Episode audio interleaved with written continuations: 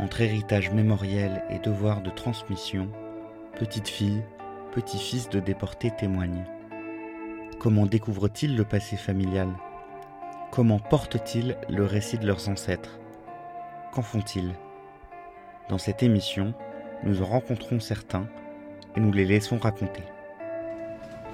Descendre du train, héritage mémoriel des descendants de déportés. Un podcast réalisé par Florent Duplâtre. Premier épisode Benoît. Aujourd'hui, je me rends à Murat, dans le département du Cantal, pour y rencontrer quelqu'un devant le monument aux morts de la déportation. Je suis Benoît Paré, je suis muraté d'origine, je suis président depuis euh, une année de l'association Mémoire et Déportation du Cantal qui regroupe euh, à l'origine euh, les anciens déportés et leurs familles. Nous sommes une cinquantaine d'adhérents, répartis un petit peu sur le département, mais en grande partie sur, sur, sur Murat, puisque c'est à Murat que un tiers des déportés du département se, se situe. La ville de Murat est le théâtre de nombreux actes de résistance, parmi lesquels l'assassinat d'Hugo Gessler, un officier SS. La ville va subir de très dures représailles.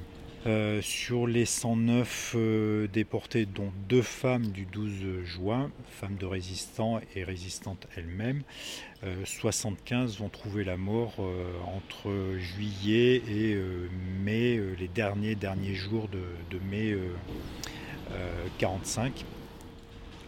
Georges, le grand-père de Benoît, victime d'une rafle arbitraire, est déporté au camp de Neuengamme et meurt à Bremfarge en 1945.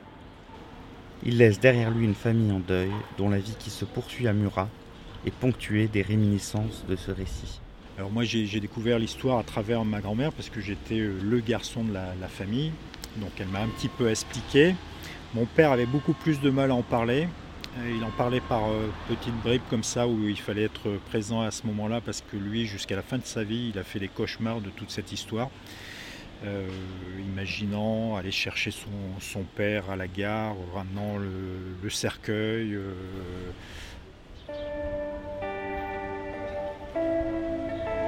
à travers l'histoire des, autres familles, on s'aperçoit qu'ils ont tous un peu ce, destin commun du, cauchemar, de l'incompréhension, du, manque du père. Euh, pour euh, tous ces garçons-là. Et, c'est, ça a été terrible parce qu'en même temps qu'ils avaient peut-être besoin de, comprendre, ils avaient du mal à en parler. Donc il y a toujours euh, des parts d'ombre ou, au moins d'inconnus et que ben, on essaye génération après génération de combler en cherchant dans chaque famille, il y en a toujours un qui prend le relais pour expliquer aux autres parce que certains sont euh, terrifiés par cette histoire, d'autres veulent s'en détacher parce qu'ils veulent vivre euh, leur vie.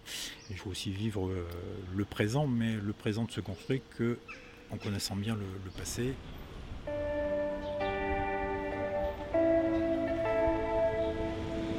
« 80 ans après, on souffre encore, soit individuellement, soit collectivement, quelque chose qui rentrait dans, nos gènes, de ce qu'est une guerre et les conséquences d'une guerre.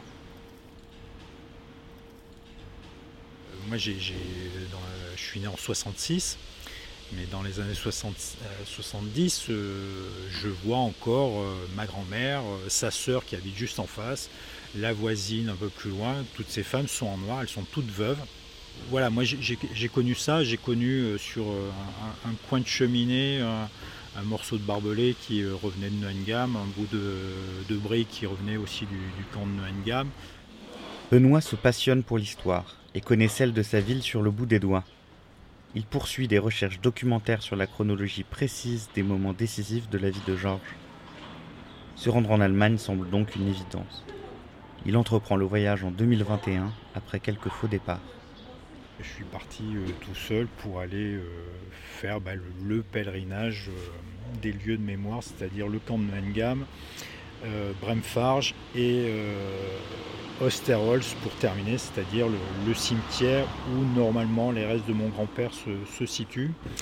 Et c'est passé ce que j'imaginais pas forcément, mais surtout à Bremfarge, là où mon grand-père a, passé la, plupart de sa, période de déportation et où il a travaillé. Bah, à un moment, j'ai eu un peu l'impression qu'il n'était pas loin, que je sentais sa présence. Et en plus, dans, la partie muséographique, il y a une, grande photo des veuves du Murat en pèlerinage 1950. Il y avait ma grand-mère aussi. Donc j'avais l'impression un peu de réunir euh, tous ces gens-là et que le voyage n'était euh, pas simplement un voyage euh, juste d'information, il y avait, j'avais l'impression d'avoir mes grands-parents, pas très loin mon père, et à Osterhold, j'ai trouvé une petite branche de, chêne. C'est un cimetière qui est très boisé. J'ai ramené une petite branche de chêne et la première chose que j'ai faite en arrivant à Murat, je suis allé sur le caveau familial et en rapportant cette branche, c'était euh, c'était de, dire à mon père voilà, c'est bon, tu n'as plus besoin de faire tes cauchemars. Je t'ai ramené, cette branche représentait mon grand-père et je lui ramenais son, son père.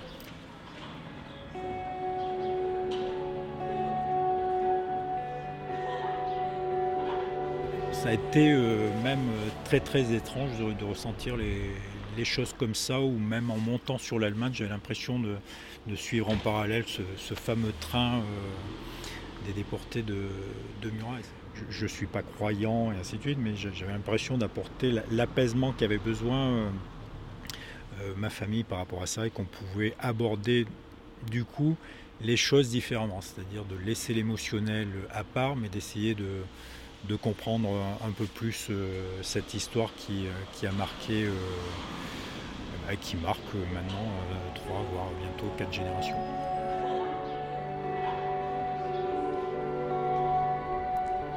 C'était le premier épisode de Descendre du train.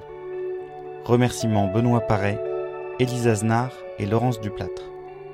La prochaine fois, nous discuterons avec Florian du journal qu'a écrit son grand-père en rentrant de Buchenwald.